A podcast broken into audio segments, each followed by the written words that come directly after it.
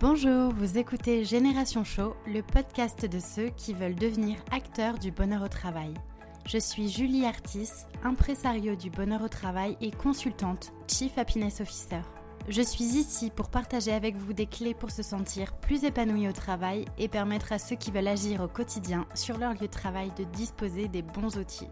À travers ce podcast, je pars aussi à la rencontre de celles et ceux qui ont décidé de faire du bien-être au travail leur mission au quotidien, parmi lesquels les Chief Happiness Officers.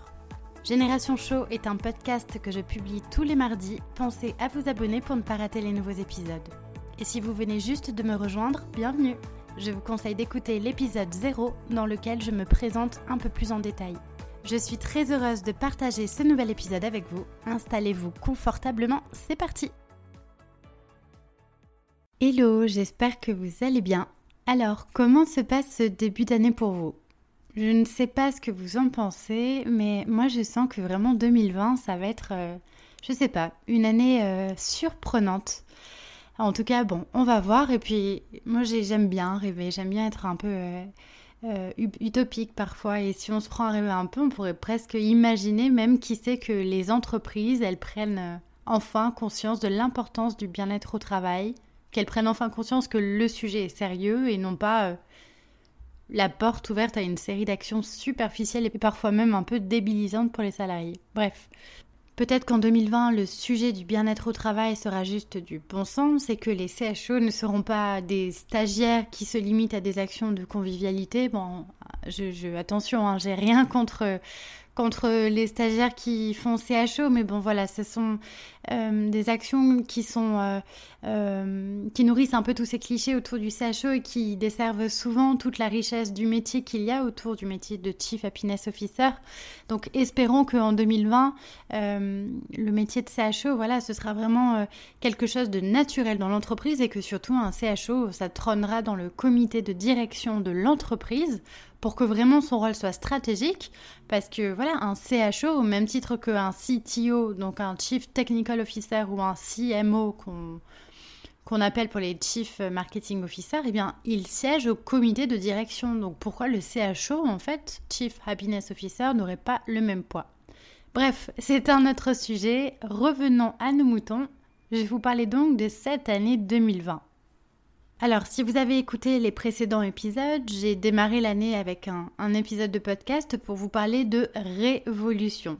Puis, même si je suis la première à dire que les résolutions ne sont jamais tenues très longtemps, si elles ne sont pas posées comme de vrais objectifs stratégiques pour sa vie, euh, dans le précédent épisode, rappelez-vous, je vous ai aussi partagé 10 euh, bonnes résolutions pour se créer une vie professionnelle et personnelle euh, pleine de sens, puisque d'ailleurs je suis intimement convaincue que l'un et l'autre sont liés, donc je vous ai partagé 10 bonnes résolutions pour mieux vivre le travail en 2020.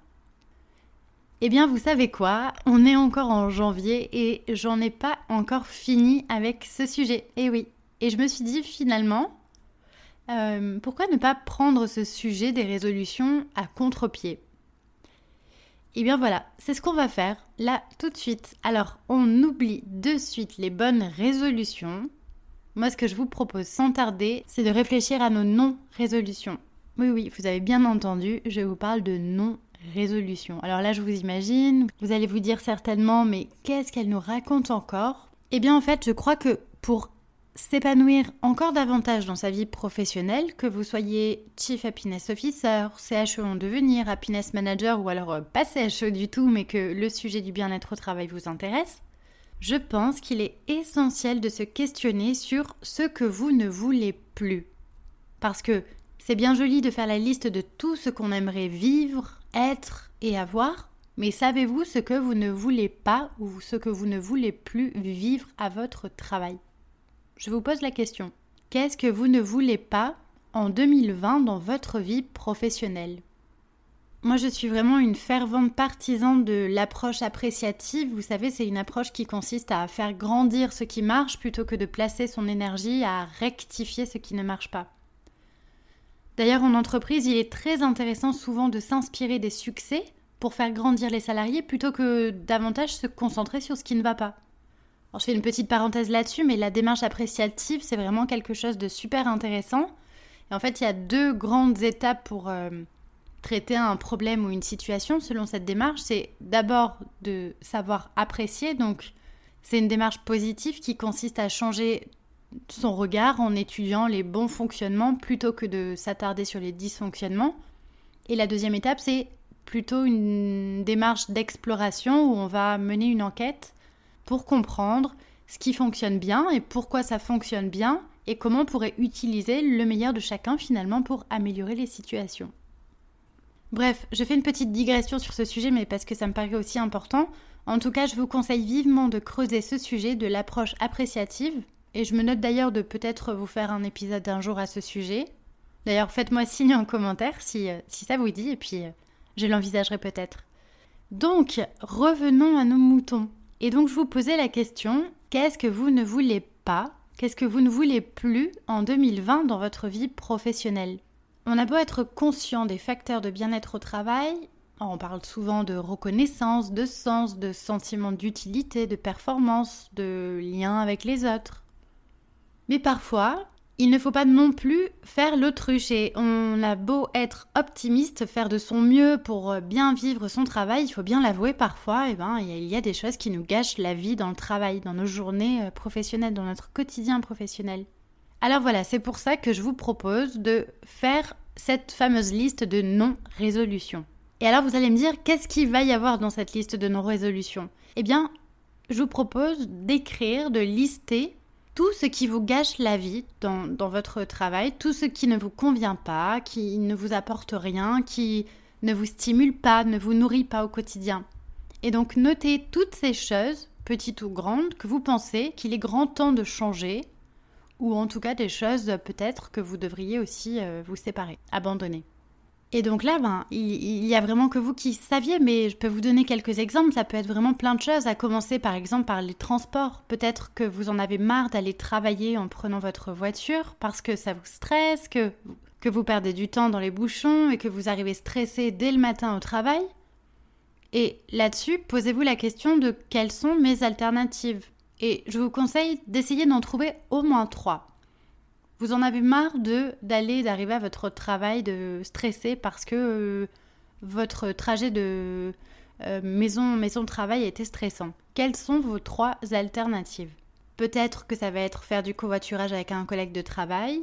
Peut-être que ça va être euh, prendre des transports en commun et utiliser pourquoi pas ce temps pour lire, pour faire des choses pour soi. Ou alors, troisième alternative, vous pouvez négocier plus de jours en télétravail. Ensuite, dans votre liste de non-résolution, il peut y avoir par exemple euh, quelque chose qui est lié euh, euh, à votre journée de travail, par exemple au fait que vous ayez l'impression que souvent ce qui vous gâche la vie, c'est le fait d'être souvent dérangé dans la journée, perturbé par des gens, du bruit autour de vous, parce que peut-être que vous travaillez en open space par exemple. Et donc, à nouveau, posez-vous la question de quelles sont les trois alternatives pour pallier à ce nuisible dans mon quotidien professionnel. Première alternative, ça pourrait être par exemple de décider de m'équiper d'un casque anti-bruit. C'est une solution assez simple et efficace. Deuxième alternative, ça pourrait être de décider d'aller vous isoler dans un espace plus calme quand vous avez besoin de concentration. Et troisième alternative, eh ça pourrait être de, par exemple, demander votre propre bureau.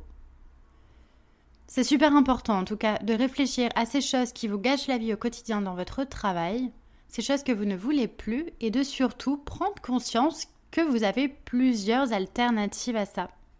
Peut-être que vous avez aussi l'impression de ne pas être assez stimulé dans vos tâches professionnelles et que bien souvent vous vous ennuyez au quotidien et que vous trouvez le temps long au travail. Donc à nouveau, trouvez trois alternatives. Ça va par exemple être mieux clarifier vos objectifs avec votre manager pour donner plus de sens à ce que vous faites. Peut-être que ça va être de vous lancer dans un projet d'intrapreneuriat dans votre entreprise en menant un projet un peu challengeant de bout en bout qui vous stimulera. Ou alors peut-être que la troisième alternative, eh bien, c'est de changer de poste, d'entreprise. Bref, vous avez des solutions. Enfin, dernier exemple, peut-être que vous avez l'impression d'être toujours sollicité à droite, à gauche, sans prendre de temps pour vous. Et là, l'alternative principale, en tout cas là que je vois, que ce serait enfin d'apprendre à dire non, oser dire non et enfin être soi-même.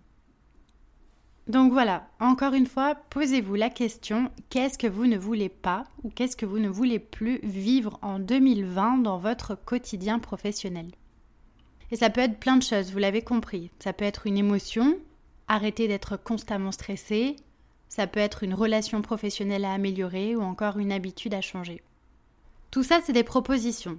À vous maintenant de mener la réflexion et de vous demander qu'est-ce que vous ne voulez pas ou plus vivre en 2020 à votre travail? Et même ça peut être aussi super intéressant de traiter collectivement ce sujet dans l'entreprise. Si vous amenez ce sujet de façon ludique, ça peut aussi être un moment à proposer à vos collègues de travail pour repartir sur des bases plus saines et permettre à chacun d'être davantage ensuite en accord avec lui-même. Parce qu'il est là l'enjeu encore une fois. Nous passons trop de temps à notre travail pour gâcher ce temps. Le temps est précieux.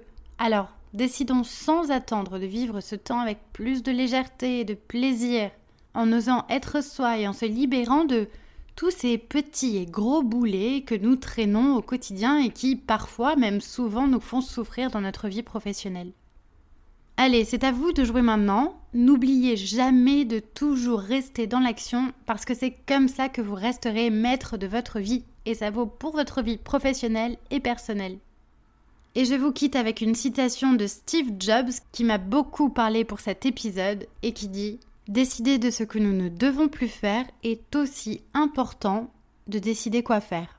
Je vous laisse méditer sur cette citation et je vous dis à très vite pour un nouvel épisode de Génération Show. Prenez soin de vous.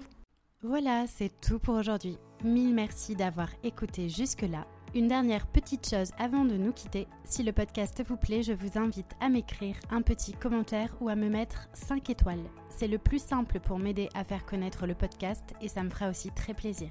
Si vous souhaitez me contacter, me poser des questions ou bien m'envoyer vos feedbacks, je serai ravie de vous lire et de vous répondre.